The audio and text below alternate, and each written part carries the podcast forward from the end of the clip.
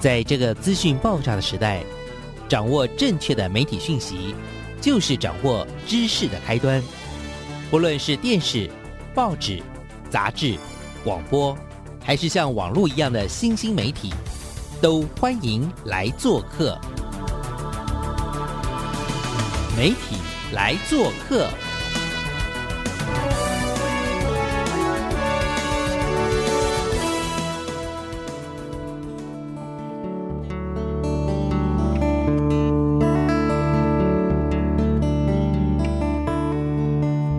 大小事，欢迎来做客，我是主持人小黄老师。各位空中的听众朋友，礼拜一早，早安，早安。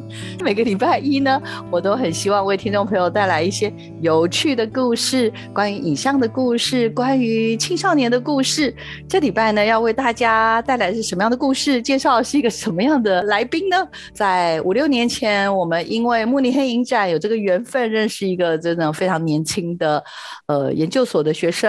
然后，后但是一路以来，他也开始了创作，然后也成为了我们很重要的英文的家教跟翻译。他因为他前阵子得奖了哦，然后呢，很开心他成为了畅销童书作家。我们来欢迎一下我们的张江妮 Johnny 老师，来，老师请跟听众朋友打个招呼。大家好，我是 Johnny。一直以来都有在，就是帮慕尼黑尔少影展，就是做一些小翻译跟小写信的工作。这一次的这个故事是很多很多年以前就写好了，但是那个时候的故事比较破碎，所以花了很多时间就是进行修改，然后还有缝补。那很开心，在今年终于终于可以就是把故事串成一个前后完整的整体，然后可以出版成书。所以这个。畅销童书作家 Johnny 呢，他其实跟小黄老师还有跟我们慕尼黑影展有剪不断理还乱的关系，可以这么说吧，对不对？可以可以，就是纠缠了很多年，真的好。你现在身份你还是学生，其实你中间有段时间去当了新北市音速魔法学校的全英语的老师，然后其实我印象中你好像是原来大学是学德文嘛。介绍自己一下好了，读书的一个小小的经历。大学的时候，因为真的真的真的很喜欢麦克安迪的，就是说不完的故事，所以就跑去正大读了德文。那后来第一个研究所是在师大的欧洲文化研究所。那那个时候就想说延续自己的语文专业，所以就做了一个跟哈利波特有关系的论文，就是研究呃拉丁文是怎么从罗马人的官方语言变成哈利波特里面的就是符咒语。但那个时候的论文真的写的蛮不好看的。Anyway，后来出来工作，就是呃在英语营队里面当英文老师，全英文的，同时也翻译，然后也在联合报的国际新闻中心待了很短很短的一段时间。那后来觉得好像可以试试看，就是走翻译专业，所以就再次考回师大翻译所。那现在就是在学怎么成为一个更好的翻译，口译跟笔译都是。好厉害！英其实 Johnny 老师的英文非常好。在我们介绍你这本畅销书《床边昆虫学》之前，先来跟我们大家分享一下，到底怎么样可以把英文学好啊？老师听起来你在学德文，然后好像都没有讲到英文为什么会变好。呃，很骄傲的是，就是我从来都没有离开台湾，然后也没有在美国或者是英国，至少在我求学阶段，我并没有做这件事。自己英文就是自己读小说。然后听歌嘛，然后交外国人朋友，真的就是这样子耶。呃，大学毕业那一年，觉得很迷惑，很迷惘，不知道自己要到底要干嘛。我相信很多大学毕业生都这样。那个时候的我在英速魔法学院工作，呃，每天都跟外国人泡在一起。那所以那个时候我就给了自己一个功课，我就想说，那既然没事做，那我们就每天来读一篇国家地理杂志的文章吧。所以我就真的做了，我做了这件事做了两年，然后每一天都要背好多好多好多奇怪的单子，反正好像在过完两年之后，英文就忽然变得很好了，突然变得很好，但是要先经过两整年，每天读一篇国家地理，对我真的每一天读一篇，认真没有开玩笑，就是好像是二。忘记年份了，但是就是有两年的时间，就是 every single day，就是真的是一天一篇，一天一篇，尽量啦，就是把它读完、读熟，然后单字看到了要认出来，这样子。老师，我想到一句话，叫做“没有奇迹，只有累积”，可以用这句话送给你吗？好像可以，可以，可以，可以，可以。就那个时候也骚扰了很多外国人老师，就是像是我常常遇到很奇怪的英文单字，不知道怎么念，就会来来来，你来告诉我，告诉我这个字怎么念，就英文就是这样。嗯，三八眼就练。那我可以帮听众朋友到再问一下，其实国家地理杂志吧，就是所谓 National Geographic 的这样子的一个杂志，其实它的每一篇文章大概有个几百字、上千字吧，对吧？嗯，大概是五到六翻就翻页，因为它里面有很多摄影作品嘛。就是如果是算字的话，一翻两翻，大概五到六翻就会是一篇文章左右。对，字数大概多少？有没有两千字？应该有吧，应该有，应该有，对不对？那等于是每一天读大概至少一千五到两千字，然后配图。老师，那你可以告诉我们一下，比如说你刚开始读，对不对？一定很卡嘛。前面的第一个月读的时候，可能每一就是每天读，可能都要花很多时间。我猜，搞不好要花个五个小时、十个小时吧。因为光查字典，然后去搞懂这一篇是什么意思，甚至会想一想，会直接 Google 翻译成中文算了。到最后两年之后，大概的状态可以给我们做一点 before and after 的比较吗？有有，因为国际达真的很难，真的很难。所以我记得第一天上来读的时候，我好像只能够读一段。因为那时候才二十几岁，才二十二十二岁而已，是个超嫩超嫩的的小孩。那一开始的时候才读一段，可能就有二十个单字吧，就是哇，超难。每一天你就多读一点，多读一点，多读一点。可能到了后面第二三个月的时候，真的每一天就可以读完一篇了。如果是现在回去看的话，还当然还是会有单字，因为你知道科学期刊嘛，所以一定会有一些天文学、昆虫学、身体的，就是一定会有一些，就是因为。国家地理杂志，所以它就会有各式各样的科学、自然，它的涵盖的范畴很广很广，对不对？对，没错。我觉得现在已经不会妨碍我阅读了，就是哦，这个字我不知道什么意思，不过我可以大概猜出来它是什么意思。所以，所以想要把英文练好，就是大量阅读，然后一直去烦外国人，就就搞定了。经过到第二个月、第三个月就开始读一篇比较容易。然后刚刚我说的，大概经过到两年之后。大概的状态，每一天要读一篇，要不要花个也还是要几个小时啦，对不对？但是嗯，现在不用了，现在已经可以很快的看完，可能三十分钟吧。哎，真的假的？同样的篇幅，刚开始只能够读一小段一天，然后后面就变成只要三十分钟可以把整篇都读完哦。Yes，哇，相信自己，没有奇迹，只有累积。接下来我们就要开始介绍喽。哎，江宁老师，其实我认识你的时候呢，我就听过了你这个床边昆虫学的关于这本书的，在胚胎的时候，我应该就认识他了，可以这么说吗？嗯，可以可以。我跟可爱的小贝老师呢，都是在他胚胎的时候，我们就不小心认识他了啊。那老师可以跟我们聊聊，就是。呃，应该是说，我刚刚有说，老师你在这一两年当中有得过一些奖了哈。那这个床边昆虫学，我不确定他是不是我印象中好像之前也有入围，也有得奖过。那另外就是富邦这个部分，我记得好像也是有一个叫做跟海怪有一点点关系的。老师要不要跟我们大概讲一下，至少这两个故事好了？你在整个写故事的脉络也是哦，有一个 before after 哦，来跟大概跟我们讲一下，你什么时候开始想要写故事？那这件事情大概是发生在五年。还是甚至更久远以前，我觉得想写昆虫学的故事，可能从大学一年级的时候就开始了。但是那个时候是小孩，没有什么文字能力，中文也很糟，灵魂也还没有那么成熟，所以想写些什么，但其实不知道自己到底想要说什么。床边昆虫学的故事大概是二十五岁的时候正式开始的。我不知道你们有没有这种感觉，就是有点像是被潜意识吞没，就是。忽然，可能你觉得你你的时间到了，你已经准备好要面对生命当中的某些课题，你的内在就会告诉你，现在就要做这件事情。如果你现在不做的话，你就会当场死掉。就是二十五岁，不知道为什么就被某一种东西吞没，就觉得 OK，时间到了，我现在就要做这件事情，所以就整个就被吞掉。所以那个时候就陷入了一个可以说是狂热吧，就是很很奇怪、很疯狂的一个阶段，就是呃，我必须要把这个故事写下来。所以就开始读很多书，然后就是每一天读，每一天读，然后发现自己的中文好糟，发现自己想要说东西，但是其实根本就说不出来。然后这个洞一掉下去就是三年，整整三年的时间，我写了一个六万字的东西，我用了三年的时间把这个东西说出来。呃，那个时候就参加了，好像是 BenQ 的世界华文电影小说大奖，那个时候有进到决审，就是好像是第九名还是第十名左右。其实不算得奖，只是进到决审而已。完成的那一年，我二十七岁。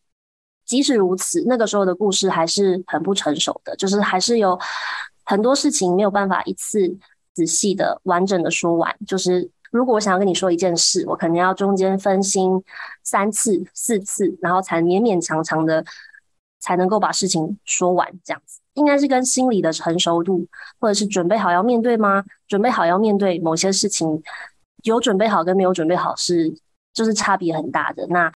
那个时候就已经进入决审了，但那那已经是五年前的事，所以后面五年就是正常过日子，然后有时间的时候就把故事捡起来，缝缝补补，修修剪剪，直到现在。怎么说呢？就是有时候你觉得一件事情已经花了这么大的力气，为什么会没有办法完成？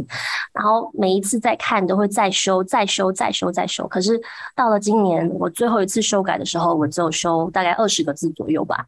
所以这个故事。也许它不是一个成熟的故事，但就故事而言，这一个故事而言，我觉得它已经到了一个不太能够再修的一个境界了，所以出版。二十五岁开始想写的故事，然后花了八年前的一个想要开始酝酿，然后大概花了三年酝酿出六万。那在这个六万字，后来也开始去参加一些比赛，有一些小的肯定。但是当然就是我觉得啦，床边昆虫学它有点像是一个有一只毛毛虫。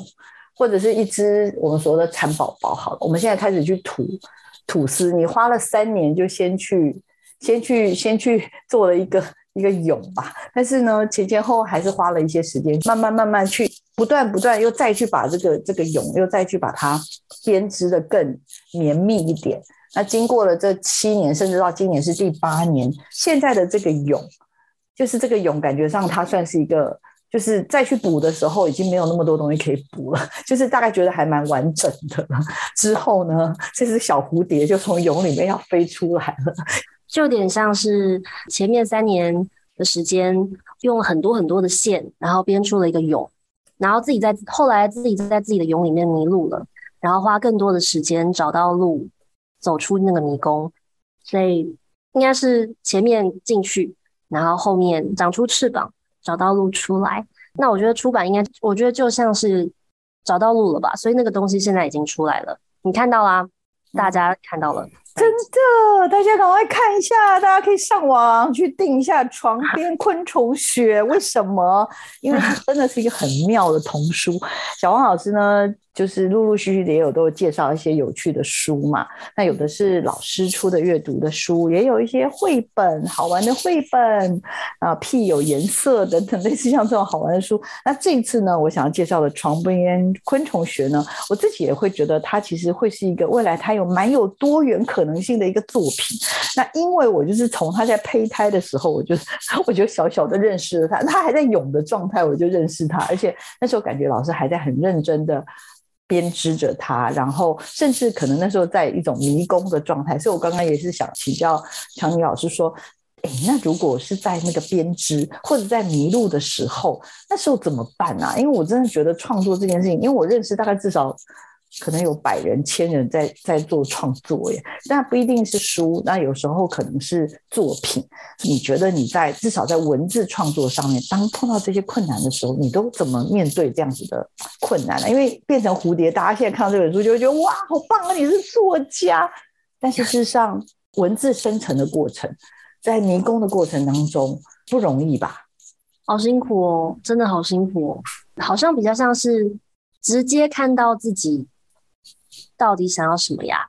我觉得这件事情超级难诶，就是有时候我们可能会有有愿望，但是我们不愿意不愿意承认自己有这个愿望，就没有办法直接说，就是 This is me，This is what I want，就没有办法做到这件事。好像我知道了啦，写字是修行，这是蒋勋老师说的，就是 要怎么面对困难哦，要怎么说怎么说，就是很辛苦啊，超级辛苦的把。把自己想要说的话说出来，好辛苦，真的好辛苦。特别是说出来的东西，如果是对你来讲很重要的，那就更辛苦了。我记得好像前几天在网络上看到，就是应该是在 Facebook 上面吧，看到一段话，但我找不到出处了。那他就说：“Stories are explanations. It explains how you lost precious things.” 他解释你你是怎么失去珍贵的东西，他解释了你是怎么成为现在的你。然后但同时故事也会给你暗示未来你将会变成什么样子的人。那我觉得这段话很漂亮。因为老师刚不是在说要怎么面对写字的时候的困难嘛？这也是我最近发现的，就是你可能要想一个人，一个对你来讲很重要的、很珍重的人，然后你想把你的故事跟他说，就是不是为了写故事而写故事，而是我想要告诉你，This is my story, This is how I lost precious things，这是我为什么我会丢掉对我来讲这么珍贵的东西，就是你想要。把自己的故事告诉他，你想要打开一个门，让他知道这就是我。我觉得可能要找到那个，你找到一个你想要对他说这些话的人，写字就不会困难了。棒哎，老师，我喜欢这一段话。也就是说，当我们在创作的时候，我们难免会碰到一些瓶颈，可能是文字上有瓶颈，图像也会有瓶颈嘛，哈。嗯。但是呢，我们可以试图去找一个对象。而这个对象就是你是真心的想把这个故事用文字或影像告诉他，没错。那你找到了这个对象之后，你就慢慢的把你想说的事情告诉他。对。然后这个故事看来，因为大部分的故事其实就已经在，他可能是在身体，就像刚刚讲，可能是那个线，因为他要开始吐丝嘛，对吧？那个线其实本来就在身体里面有这个机制，只是说我们需要被启动。然后我们也知道要跟谁说，所以就会开始日日日就开始就开始去这个线就吐出来了。可是因为我们不是乱吐，所以我们就变成是说，我们知道最终是对谁，然后最后它可能出来的形状会是一个像刚刚讲，可能是一个蛹。所以因为知道形状，也知道对象是谁，就可以把它形塑出来。那这个形塑的过程，其实没有人可以帮助我们。没有，你有那么多重要的话想要对那个那么重要的人说，这件事只有你自己能做到啊！你总不能，你总不能叫别人帮你写情书吧？就是不行，no，这是你自己必须要经历过的过程，一步一步，一字一字，都是你自己要去踩的。真的，嗯，谢谢 Johnny 老师的分享。我们在这边要真的，我们在这边要稍微休息一下。然后，其实我这次真的特别特别想介绍这本。床边昆虫学，那这本书呢？其实它也有很动人、很动人的故事，关于四个人，对，四个角色啦，四个角色在四个阶段，然后呢发生的事情。老师，你要不要先给大家来一个那个叫 log line，先来一个 简单的介绍一下，这是一个关于什么样的故事？然后我们等一下休息完之后，再请大家。继续听你说故事。好，老师，请。故事是从一个制糖小镇开始的，一个糖厂的小镇。那关于是一个糖果神明，好了，一个白甘蔗变成的糖果神明。我们不是有白蛇传吗？就是白蛇如果可以成精的话，那制糖的白甘蔗也可以变成糖果神明，对吧？所以这个糖果神明呢，他想要照顾好小镇上的每一个小孩。但是虽然说他是糖果神明，但他自己也只是一个小男孩而已。他在想要这么想要让每个小孩都可以好好长大的过程当中，他犯了一些错，所以才有了后面的故事。这个床边昆虫学是关于糖果神明的故事，还是关于他怎么照顾孩子的故事？还是这个糖果神明跟这个照顾的孩子，他们又碰到了更多可能跟昆虫学有关的人，或者是跟？陌生人有关的人，到底这个故事要怎么演下去呢？到底要怎么演下去呢？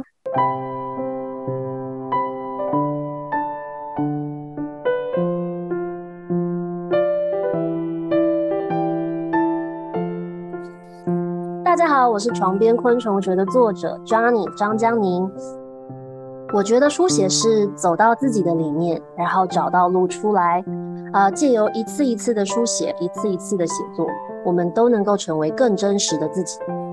这样，你知道什么是书写了吗？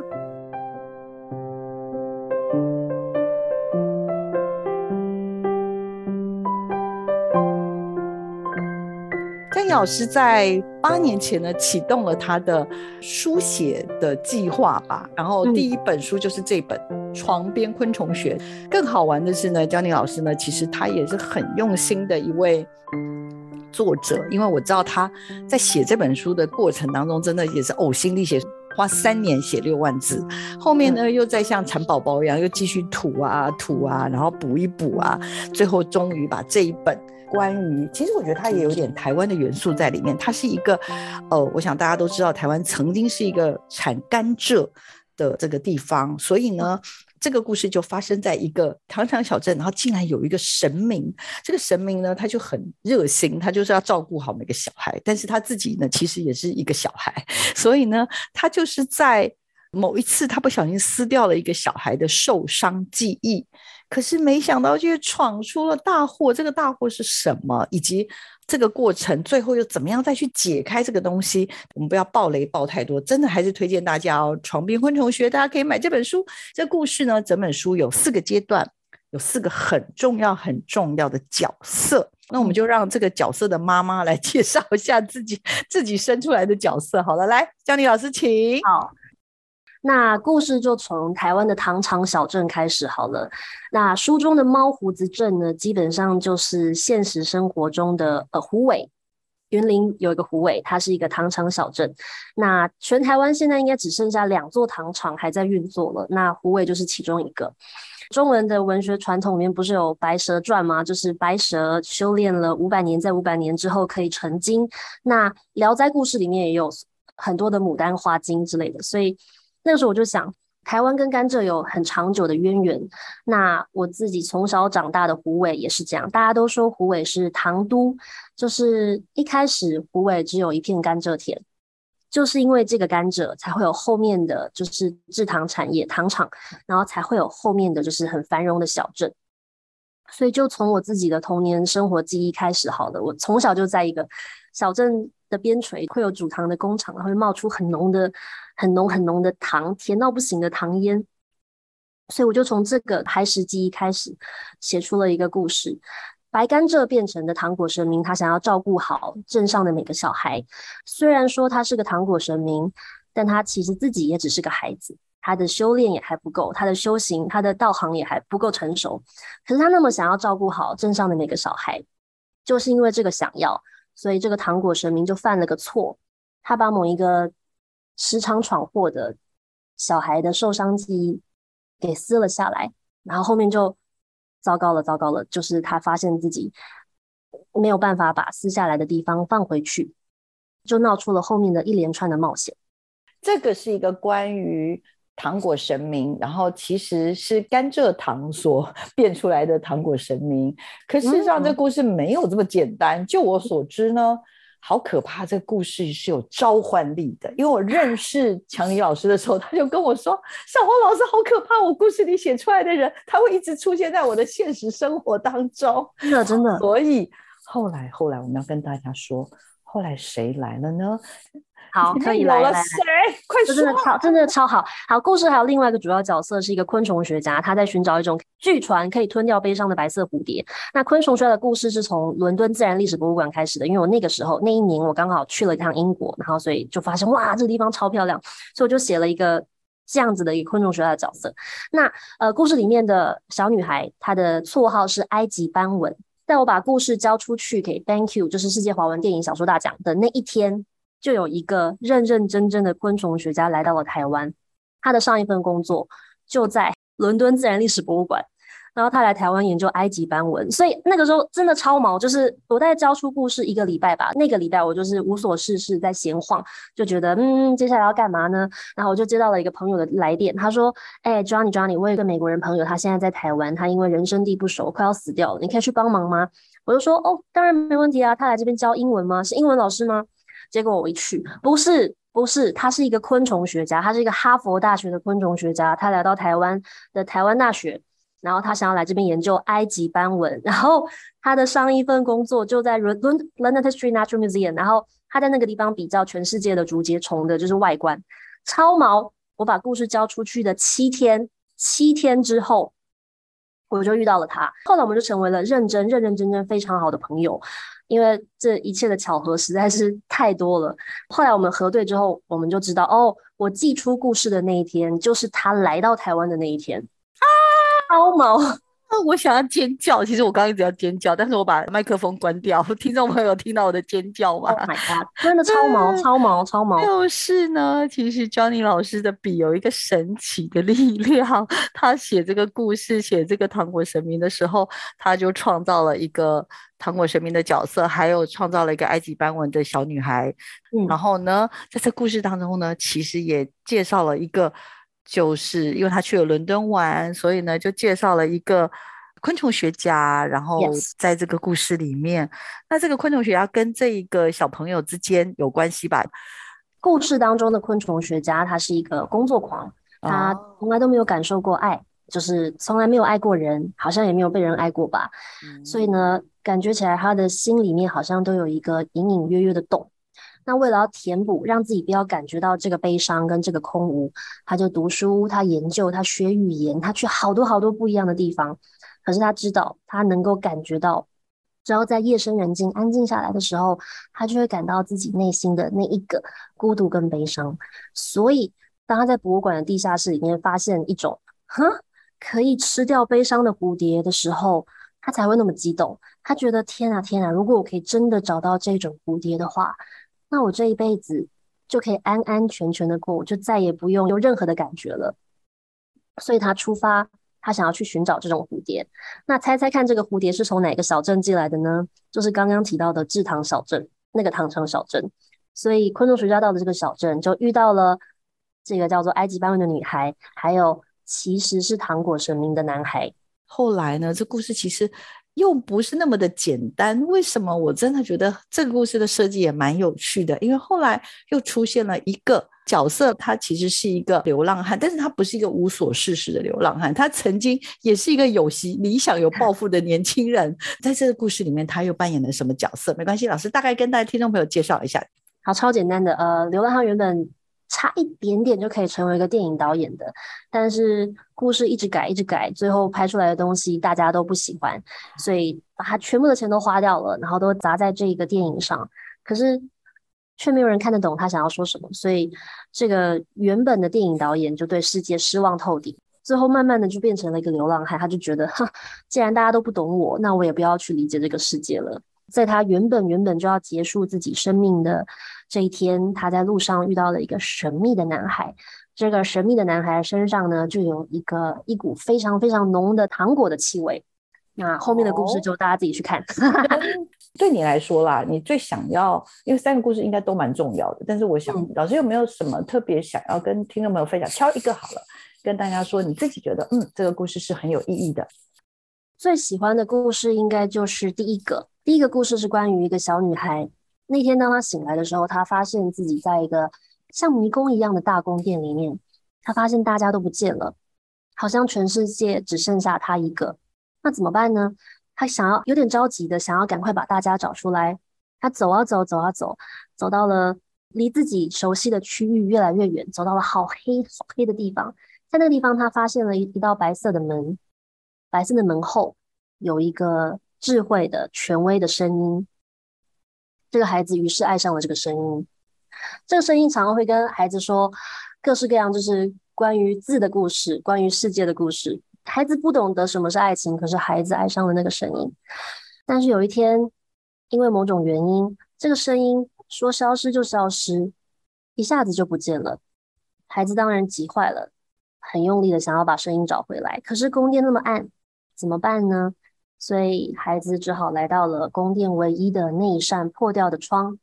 孩子想，如果可以把窗拨开，让光、让阳光进来，那也许他就可以确认自己所经历的一切到底是真的还是假的。所以他伸出手拨，一片片、一块块的拨，一滴阳光掉下来，一块阳光掉下来，最后啪嗒啪嗒啪嗒，整个天空的阳光都掉下来，黑暗全部都不见，秘密全部都消失。孩子回过头，看到了自己所以为的宫殿，看到了真相，看到了属于他的真相，差不多是一个这样子的故事。每一个故事都有深寓耶，对不对？嗯嗯嗯嗯，很深的寓意耶。就我所知吧，也有蛮多人看了你的这本书，然后给你了好多的回馈哦。很酷，就是两个老师，一个是跟方老师，师大翻译所的李根芳老师，一个是呃公视的小贝老师。那他们两个人在不同的时间翻开了这本书，然后给了我很类似的呃回馈。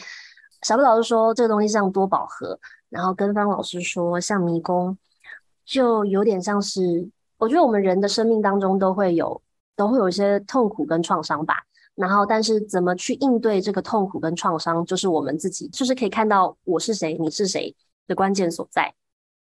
那么我应对黑暗的方法是，我把这个黑暗放到了一个很彩色的、很甜美的迷宫里，或者是多宝盒，然后有好多机关、好多转角、好多隐喻、好多角色、好多不一样不一样。然后等到这个黑暗终于找到路出来，那个黑暗就已经不是黑暗了，它变成了某种灰扑扑的东西。因为一直转转转转，就把那个生气、那个怨恨、那个不解、那个。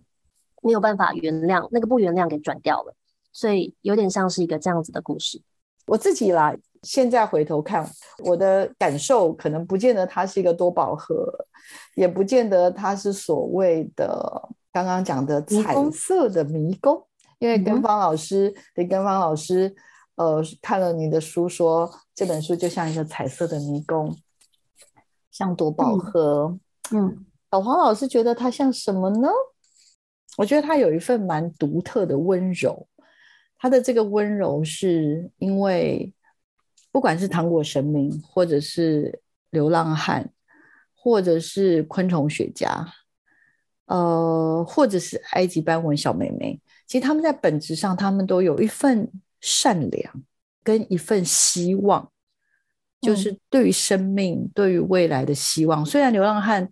其实他也不想活，可是，在他的本质，他我刚刚说，他有那份温柔，而那份温柔是有机会转化成，它会转化成一种力量，然后这个力量又会再幻化成 希望，或者是往前走的力量。这是我在我在看的时候，我一直在反复思考的。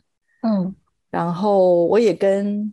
Johnny 老师分享说：“其实我很期待这个作品的视觉化，嗯，因为它真的有神奇的力量。你看，刚刚也跟听众朋友分享，就是在这个故事完成之后。”因为我印象非常深刻，就是 Johnny 老师有跟我说：“天哪，我跟你讲，太可怕了，太可怕了！昆虫学家出现了，我跟你说，太可怕了，太可怕了！他就是研究，他就是研究埃及斑纹的。然后我想说，嗯，所以你的笔是有，你的笔是有魔法的喽，是不是？我不知道，嗯，这件事情应该蛮常发生在作家身上吧？写字的人身上应该常常会发生这种事吧？”应该没有这么夸张，而且主要是昆虫学家不是很容易可以成为昆虫学家。对，真的真的是真认他认认真真，就真的超毛，就是这是一个天大的巧合。我也我也不知道是说巧合呢，还是说魔法，还是怎样共识性？I I don't know。但是就是昆虫学家，然后没有感受过爱那个部分，都一模模一样样。然后自然历史博物馆，然后埃及博物馆，就是全部的巧合都堆在他的身上了。就在我交出故事之后的一个礼拜。好，那我们最后来聊一聊猫胡子症好了。猫胡子镇应该是我们强尼老师的从小长大的地方。然后原来原来糖果神明还有猫胡子镇上面的好多的事情，都是老师你真实生活的五感，就是你的鼻子啦、你的眼睛啦、你的耳朵啦、你的五感所感受的世界。然后你，然后你把它转换到你的故事当中，是吗？对，没错。因为从小在糖厂长大，所以就会对甘蔗有一个特别的熟悉感。所以，如果作为一个创作者，真的是可以从生活当中去汲取一些刚刚讲的，可能是元素，可能是一些生活的感知。我最后其实是还蛮想要收在，就是我们作为一个真的，我觉得每一个人可能都可以成为，不敢说是伟大的作家，但每一个人都可以成为自己生活的作家吧。所以我其实是蛮想请教你老师帮我们传授一下吧。你看看您的生活、你的感受、你的五感，最后会变成转化成为一个这次的这么有趣、这么酷的床边昆虫学。要怎么把生命当中的五感转化成吗？嗯，我觉得每一天遇到的事、每天读的书、每天走的路、遇到的人，嗯，如果认真看，你认真和他们相处，就是在事情发生的那个片刻，你是人在当下的。你没有在想你生命当中的其他烦恼，或者是纠结，或者是什么之类。就是如果你在那个当下，你有跟他们一起相处的话，这些东西都可以成为创作的养分吧，每一个都可以，每一个片刻都可以。那怎么开始呢？一定是你得有话想说吧？你可能有一个重要的人，你想对他说一个重要的话，但这个话说不出来，没有办法看着他的眼睛，可他直接说，所以就绕远路，地球绕一圈，绕远路，然后写了个故事，希望那个人可以看到。总得有话想说，对吧？不是因为想要创作而创作，而是。你想要说些什么？你想要说什么呢？你想要说，你想要对那个人，或是对一群人，或者是对谁说什么呢？有话想说，自然而然就会变成创作喽。可能大部分的人还是会觉得我有话想说，就像我一样，我会觉得创作写作是困难的。那或许有话想说，可以用一种比较间接的方式，我们来想，就是我们每个人去感受到那种。从心里面，从从体内出现的那种丝线，可以这么说，那种丝线，就是你感觉有东西要出来。然后像刚刚也提到的，前半段到接线中一直谈到，就是有感受到你想要对谁说，可能是一个人，可能是一群人。嗯那那感受到那种你想你有话想跟他说，你有丝线，然后你又很具体知道什么样的人是你真的好想跟他说。的人，其实就是你开始可以创作的时候，可以这样说吗？嗯嗯嗯嗯，我觉得是这样子的，得万事俱备，得这个到了，那个到了，这个到了，这个到了，最后就会可以出发。嗯，可是关键是感受啊，平常就要感受。关键好像是回来，我觉得感受这些都是前段的，就是你大家都可以感受啊，大家可能都能够想要说些什么。然后大家可以，大家都可以开始。Oh my god！对我想，我知道了。最重要的事情是要完成。You need to finish it。就是当你出发去做一个，你开始去做一件事情，最重要、最重要的事情就是你得完成，你得走回来。因为你可以走到那个创作的世界里，但是走回来才是最难的。你要怎么想方设法把你在你的内在世界里面找到的宝物带回这个现实世界，把宝物带回给你。一开始为了他而出发的人，这个走回来，我觉得走回来是全世界最难、最难的事，最难、最难，好难、好难。老师，好难哦！请问什么叫走回来？就是把故事说完。哦，如果你开始了一个创作，你要把这件事情完成，你要完成，你不可以把一个故事写一半，写三分之二就说啊还不错，可以了，没关系，算了，随便。我就不完成，你要死撑活撑，然后你要把故事带回这个现实世界。谢谢张毅老师讲的很棒，谢谢你哦。我今天非常非常的开心，有我们的英文教练强尼老师，然后现在他也多了一个身份，就是作家的身份呢，来跟我们分享。那强尼老师这次算是他终于终于把这个宝物带回来的床边昆虫学，嗯。目前在所有所有的平台上都已经上架了，非常非常欢迎大家去扫货，把它扫光 光，可以这样说吗？而且在信义成品跟南溪成品都有现货，现货哦！哦，赞赞赞！好，那也希望听众朋友喜欢我们这礼拜为你准备的。床边昆虫学，因为我自己非常非常喜欢强英老师的笔触，跟他平常的对生命的热情，而且很开心他在这个有神奇魔法的笔下呢诞生的所有的人物，我也有机会真实的见到这些真实人物的时候，又会觉得特别的开心。其实我我其实没见过本人啊，不过在。社群媒体里一直都有看到照片，这样 好。那也希望听众朋友喜欢我们这礼拜为你安排的内容。呃，江宁老师把他的宝贝都送给你喽。嗯，话想说吗？有感受想要表达吗？找到你的丝线，感受到这个你要对他说故事的人，以及最重要的是完成你的出发。我们必须走回来，必须把宝物带回来给你想要跟他分享故事的人哦。好不好？不晓得大家有感受到了吗？也希望大家喜欢我们这礼拜为你准备的内容，也祝福强尼老师床边昆虫学大卖。谢谢老师，老师谢谢你，谢谢，拜拜，拜拜。